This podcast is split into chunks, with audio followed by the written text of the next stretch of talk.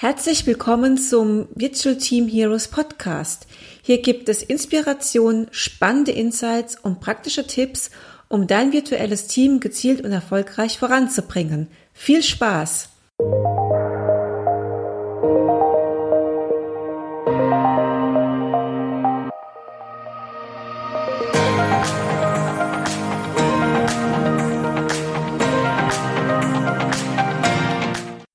Hallo und herzlich willkommen zu dieser neuen Podcast-Episode zum Thema effiziente Online-Meetings. Das Thema Online-Meeting ist ein vermeintlich einfaches Thema. Man hat ein Tool, zum Beispiel Skype oder Zoom, man hat ein Headset und ein Mikrofon und geht online und trifft sich mit Kollegen, Mitarbeitern, um Themen zu besprechen. Aber ich habe festgestellt, so einfach ist die Wirklichkeit nicht. Denn was ich eher sehe, ist, dass viele Teilnehmer eher schlechte Erfahrungen mit dieser Meetingform gemacht haben und diese Meetingform, also Online-Meetings, am besten komplett aus dem Arbeitsalltag streichen möchten. Was mir immer wieder begegnet ist, dass zum einen der Umgang mit der Technik große Angst bereitet, aber zum anderen gibt es auch sehr, sehr viele Ablenkungen, wenn man online arbeitet und daher wird bemängelt, dass Online-Meetings einfach ineffizient ablaufen. Online-Meetings werden deshalb hinsichtlich des Ergebnisses immer schlechter bewertet als Präsenz-Meetings. Aber das muss nicht sein, denn Online-Meetings sind eine sehr, sehr gute Meetingsform, wenn man einige Tipps beherzigt. Und wenn man diese Tipps beherzigt, dann kann man auch alle Beteiligten motivieren, wirklich an Online-Meetings wieder teilzunehmen, um produktiv zu arbeiten. Also legen wir los mit Tipp 1. Tipp 1 ist, dass Sie im Vorfeld die Rollen festlegen sollen. Also, welche Rollen gibt es? Es gibt jemanden, der soll als Organisator fungieren. Diese Person verschickt E-Mail-Einladungen mit den Sitzungsinformationen und mit der Einladung gegebenenfalls die für das Meeting notwendige Materialien. Der Organisator ist auch Ansprechpartner bei technischen Problemen nicht nur während des Meetings, aber auch vor des Meetings. Also er sollte so technisch auch fit sein und sagen können, wenn, wenn es Probleme gibt, dann soll er herausfinden können, woran es liegt und den Teilnehmern auch weiterhelfen können. Eine weitere Rolle ist der Moderator, der aber auch von Anfang an bekannt sein sollte. Der Moderator ist verantwortlich, das Online-Meeting anhand der Agendapunkte zu leiten und dafür zu sorgen, dass diese auch effizient und produktiv abgearbeitet werden. Außerdem hat er auch etwas höhere Rechte als ein Teilnehmer. Zum Beispiel kann er ähm, Rechte an andere Teilnehmer vergeben, wenn zum Beispiel ein Teilnehmer äh, den Bildschirm freigeben soll, um etwas zu zeigen. Tipp Nummer zwei ist, reduzieren Sie die Anzahl der Präsentationen auf ein Minimum. Die Aufmerksamkeitsspanne bei einseitiger Kommunikation mit Präsentation ist einem Online-Format wesentlich geringer als in einem Präsenzmeeting. Planen Sie maximal 10 Minuten Präsentationszeit ein. Der Hintergrund ist der, dass man Teilnehmer in einem Online-Format mehr aktivieren muss als in einem Präsenzmeeting. Das sind einfach ein paar psychische Faktoren, die da mitwirken. Denn auch ich habe festgestellt, ich arbeite auch sehr viel online mit meinen Kunden.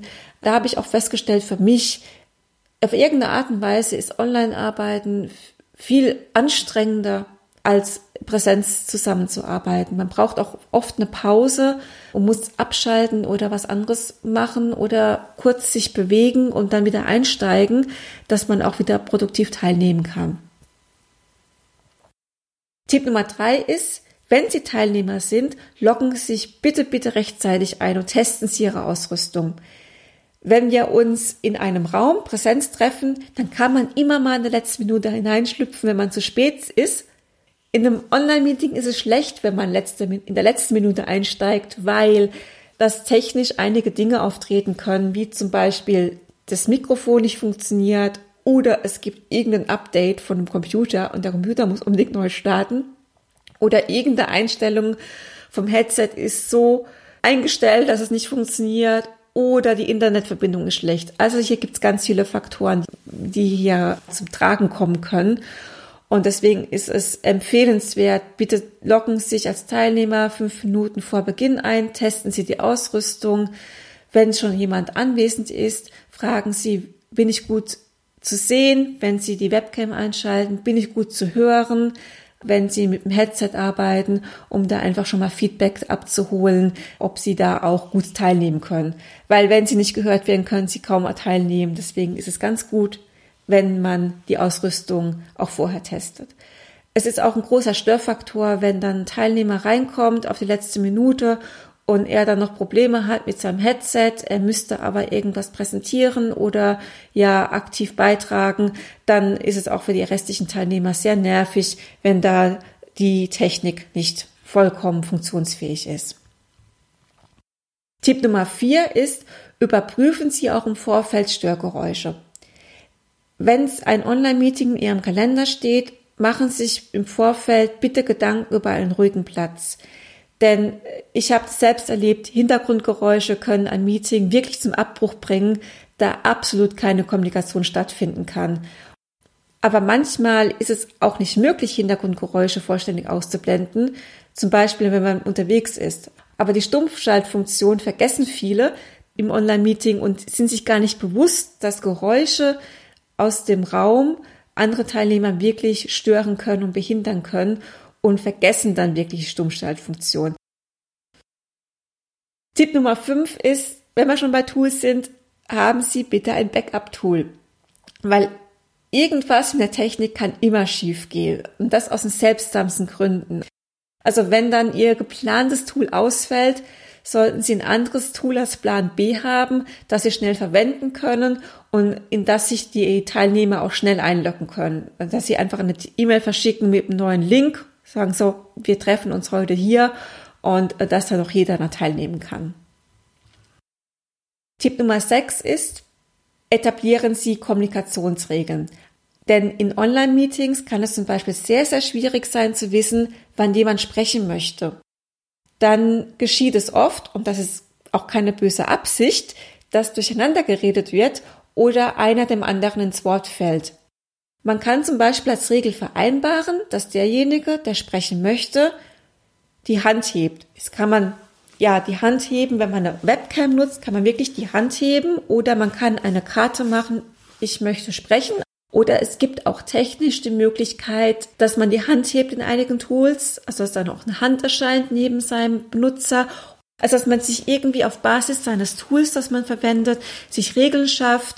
Wie kann man sagen, ich möchte sprechen, weil ich jemandem anderen nicht ins Wort fallen möchte?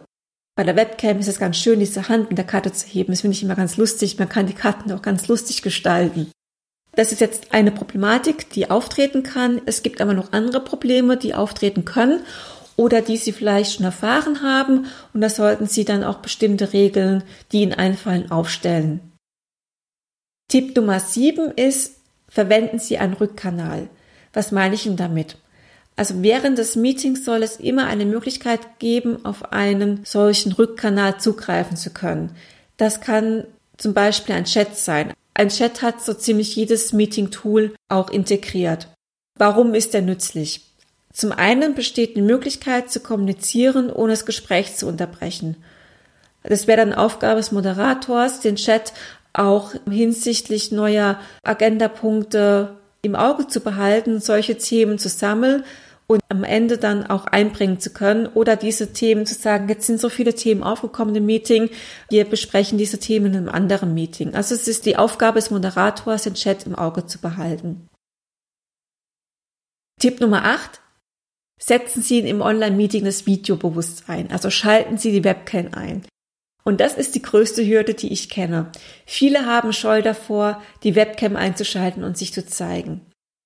Aber die Erfahrung zeigt, dass die Verwendung vom Video motiviert und die Teilnehmer aktiviert und die Aufmerksamkeitsspanne auch größer ist. Es wird auch eine persönlichere und verbindlichere Atmosphäre geschaffen und es entsteht wirklich das Gefühl, man sitzt in einem Raum. Und man darf auch die Gestik und Mimik in der Kommunikation nicht unterschätzen, damit der andere auch das Gesagte versteht.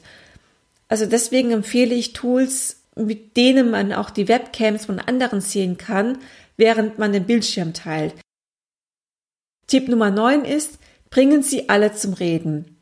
Und das von Anfang an, weil viele scheuen sich auch davor zu reden und man muss irgendwie eine Technik haben, da alle aktiver zu bringen. Es hat sich gezeigt, wer einmal im Meeting gesprochen hat, wird auch aktiver dabei sein und sich mehr trauen, sich zu äußern und auch Probleme anzusprechen. Da kann wirklich ein Smalltalk zu Beginn nützlich sein oder man kann eine Introfrage stellen, die von jedem beantwortet werden kann. Und zu guter Letzt Tipp 10, coachen Sie Ihre Mitarbeiter. Also die Mitarbeiter sollten bei Bedarf einen Ansprechpartner haben, wenn Online-Meetings und wie Online-Meetings abgehalten werden. Weil viele haben Angst vor der Technik, dass etwas nicht funktioniert und sie dann vielleicht bloßgestellt sind. Also unterstützen Sie Ihre Mitarbeiter mit dem Ansprechpartner. Ich hoffe, es sind einige Tipps dabei, die Sie vielleicht noch nicht kannten. Ich lade Sie ein, diese Tipps auszuprobieren und ich hoffe, dass Ihnen diese Tipps weiterhelfen, Ihre Online-Meetings produktiv zu gestalten. Dann danke ich mich fürs Zuhören und wir hören uns in der nächsten Podcast-Folge. Tschüss!